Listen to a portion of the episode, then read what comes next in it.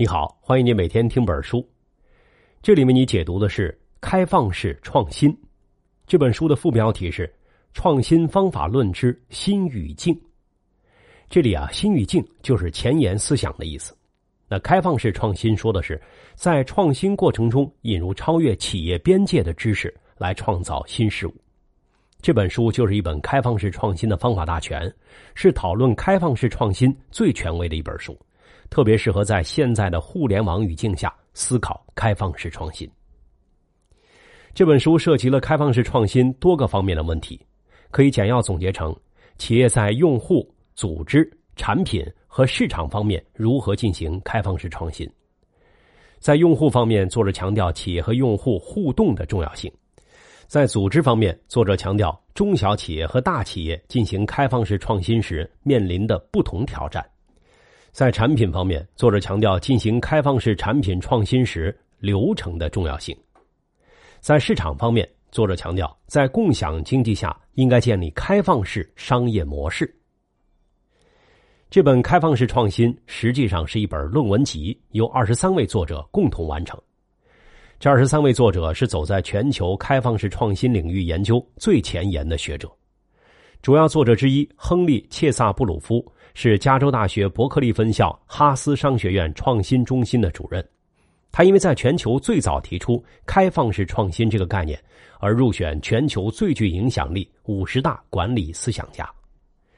切萨布鲁夫在这本《开放式创新》里的角色既是作者也是编者，他和其他二十二位作者一起全面阐述了开放式创新概念的发展和应用。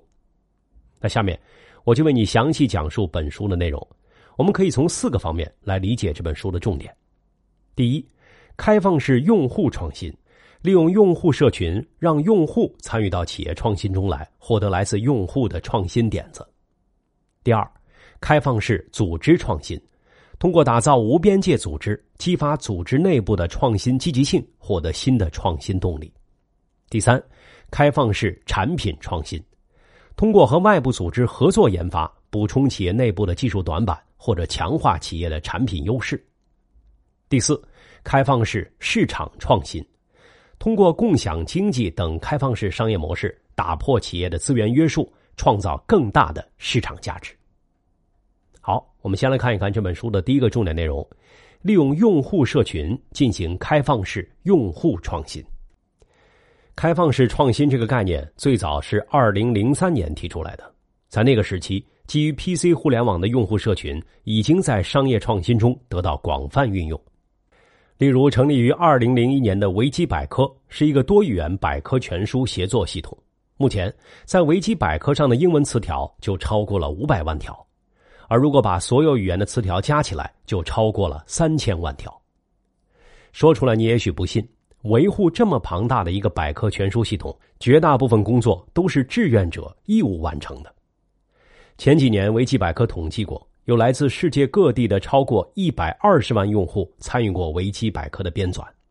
可以说，维基百科是一个用户参与创新的典范案例。也许你会说，用户的专业水平参差不齐，维基百科的质量是不是不行啊？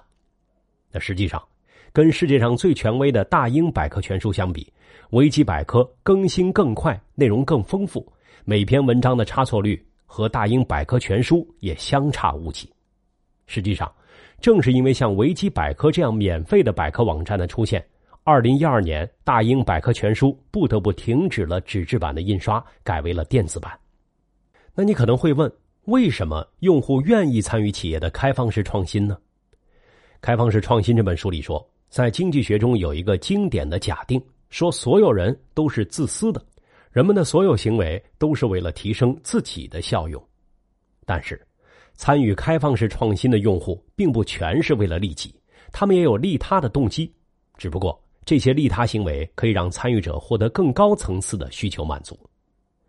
还拿维基百科举例，它的编纂要求非常高，对于参考资料的中立性、可信度的评判标准非常严格，甚至有点苛刻。这就导致很多词条的编纂会花去志愿者好几天甚至几个月的精力。那这么难的任务，当然只有那些厉害的人才能完成。事实上，维基百科上大多数的词条审查是由不到两千个重度用户来完成的。参与编纂维基百科可以让他们显得不同，获得成就感。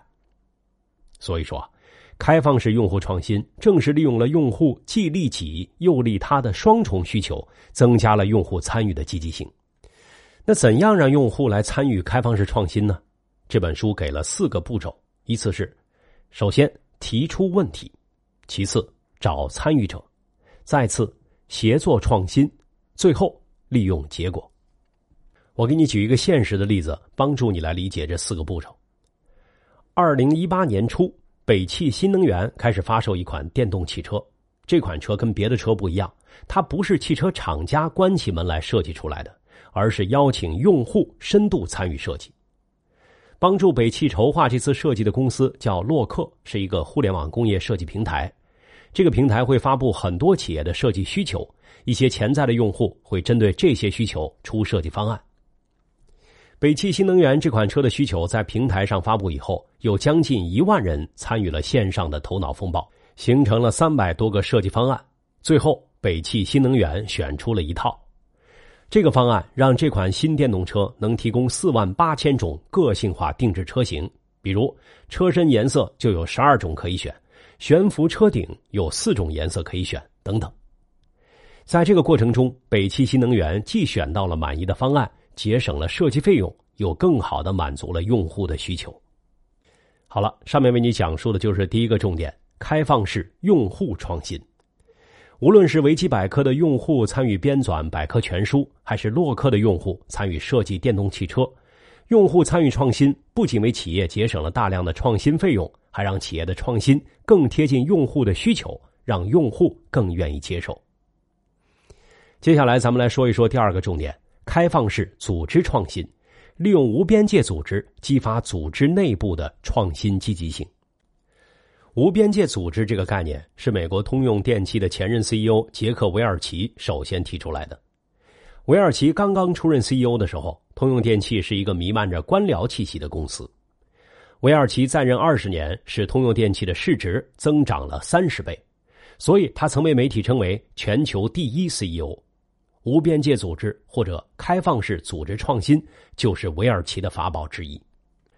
传统的企业组织结构里面，一般包括四种边界：垂直边界、水平边界、外部边界和地理边界。垂直边界是指企业内部的职位层次和职业等级；水平边界是把企业分割成不同职能部门的界限；外部边界是企业与顾客、供应商、监管机构之间的隔离。地理边界则是区分不同文化、国家、市场的界限。成为通用电气的 CEO 之后，杰克韦尔奇很快就提出了无边界的理念。他设想的无边界公司是把各个职能部门之间的障碍全部消除，工程、生产、营销以及其他部门之间能够自由流通，完全透明。国内和国外的业务没有区别，同时把外部的围墙推倒。让供应商和用户成为企业业务过程的有机组成部分。经过多年的探索，在杰克韦尔奇卸任时，无边界组织已经成为通用电气的核心价值。二零零一年，当杰夫伊梅尔特继任通用电气 CEO 后，他继承和发扬了无边界组织的战略，在通用电气推动逆向创新和协同创新。所谓逆向创新，就是发达国家企业在全球化过程中，把发展中国家作为创新基地，努力为发展中国家的用户找到最佳解决方案，最后的产品能够为全球用户服务。举个例子，通用电气的医用超声设备原来都是在美国的研发中心研发，然后销售到中国。现在呢，通用电气大概有百分之七十的超声设备是在中国无锡研发、生产和制造。然后销售到全球。所谓协同创新，就是企业开放内部和外部的组织边界，打破组织内部部门间的壁垒，建立和外部合作伙伴的有效沟通机制，让利益相关方参与到创新的过程中来。例如，二零一五年，通用电气发布了数字化 X 射线影像系统，在这个系统的整个研发过程中，通用采用了请进来和走出去的方式。让客户和合作伙伴参与到创新的全流程中来。在引入逆向创新和协同创新机制以后，通用电气的创新体系主要包括三个部分。第一是核心的研发和工程团队。通用电气现在在全球有五个研发中心，分别位于美国、印度、中国、德国和巴西五个国家。每个研发中心各有专长，比如中国上海的研发中心优势领域就在电子和材料技术方面。五个研发中心相互配合，支持着通用电气全球近四万人的研发和工程师体系。这个互动的研发中心体系就打破了企业内部的组织边界。通用电气创新体系的第二个部分是合作伙伴和供应链生态系统，这就打破了企业外部的创新边界。仅在中国就有几百家供应商和通用电气一起建立了研发生态体系，保证通用电气的产品以最快和最有效的方式投入生产。第三个部分是以风险投资为核心的种子创新体系。他们专门成立了风险投资公司，支持那些有未来发展前景的小创业公司。这些小公司跟通用电气的全球创新体系相结合互动，又会产生新的创新力量。需要强调的是啊，开放式组织创新不仅适用于通用电气这样的大企业，也适用于小型创业企业。有本书叫做《裂变式创业》，每天听本书也解读过。说的就是创业公司应该怎样进行开放式组织创新。那本书的作者也是一位创业者，他在企业内部举行创业大赛，让有创意的员工提出创业的点子，其他员工需要真金白银的出钱才能参与到创业项目里。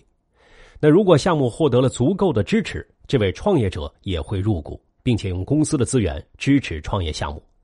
这种裂变式创业实际上就是打破组织内部边界。实现开放式组织创新的一种形式。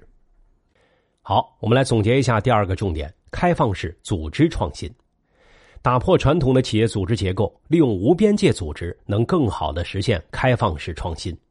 公司可以通过协同创新的方式，利用客户和合作伙伴的力量进行创新。全球性的大公司可以通过逆向创新的方式，利用发展中国家的创新力量，为公司的全球业务服务。小公司也可以通过裂变式创业的方法来激发组织活力，更好的利用内部和外部的创新资源。接下来，咱们来说一说第三个重点：开放式产品创新。在《开放式创新》这本书里，作者给出了一个影响开放式产品创新效果的分析框架，包括五个 W 和一个 H。五个 W 指的是五个英文单词，分别是 Why、Who、When。What 和 Where，一个 H 指的是 How，这也就是说，做开放式产品创新要思考的是六个方面：为什么做，和谁一起做，什么时间做，做什么，在哪里做和怎样做。那接下来我们用乐高的例子来分析一下开放式产品创新的五个 W 和一个 H 的框架。我们都知道。乐高是全球生产儿童玩具的大公司，乐高积木是无数孩子的最爱。但是你可能不知道的是，乐高在十几年前经历了一次业绩的大滑坡。从二零零二年年底开始，乐高集团的销量开始大幅下跌，圣诞节的销量远低于公司的预测。以前的圣诞节，家长们排队买乐高给孩子当礼物，但是这种盛况消失了。这消费者到底怎么了？乐高到底怎么了？乐高的高管开始问一大堆为什么，但无法一下子找到答案。直到有一天，他们重新审视了乐高的产品创新体系。由于长期的成功，乐高的产品创新体系越来越官僚化，处于闭门造车的状态。例如，乐高在一九九八年开发了一款电子儿童平板，是一种让孩子们可以通过摄像头来控制滑板前进方向的玩具。现在你听起来，这款产品好像和无人驾驶有点像，挺高科技的。但实际上呢，在当时的技术条件下，这款产品的性能不怎么样，体验不好。更要命的是，这款玩具和传统的乐高玩具完全没有关系。结果呢，这款玩具竟然一个也没有卖出去，就从市场上撤回了。在一系列的失败之后，乐高开始思考开放式产品创新。他们首先问了第一个 W。Why？为什么要进行开放式产品创新？答案很简单，原来的闭门造车行不通了。接着，他们又问了第二个 W：Who 和谁一起进行开放式产品创新？答案也很简单，和用户一起。他们接着问了第三个 W：When 什么时候开始进行开放式产品创新呢？答案是马上。于是，二零零三年圣诞节前两周，乐高成立了一个新部门，叫概念实验室。概念实验室的目标就和第四个 W（What） 有关：做什么样的开放式产品创新？概念实验室的目标就是找到能够让乐高重新成为孩子心目中理想玩具的方法。那接下来是第五个 W（Where），也就是在哪里做开放式创新。乐高决定将概念实验室与公司其他部门隔绝开来，把概念实验室放在一个远离主设计团队的大楼里，还让其他产品开发团队的负责人承诺不得从概念实验室那里抽调人手。那最后最重要的问题来了，也就是 how，怎样进行开放式创新？关于这个问题的答案，其实就在“开放式创新”这个名词儿里面。所谓开放式创新。肯定不能待在办公室里面，于是概念实验室发起了一个名为“发现乐趣”的研究项目。这个项目的目的是深入了解二十一世纪的儿童，并挖掘乐高未能满足的需求和愿望。概念实验室的设计师们在英国、美国和德国访问了大量的家庭，并详细的记录了孩子们是怎么玩乐高游戏的。设计师一般在早上就到达受访家庭。然后观察这个家庭早上的活动。小孩去上学后，团队会采访家长。当天结束时，团队或者跟孩子们玩，或者在一旁观察。乐高的设计师之前从来没有这么直接的参与过消费者的生活。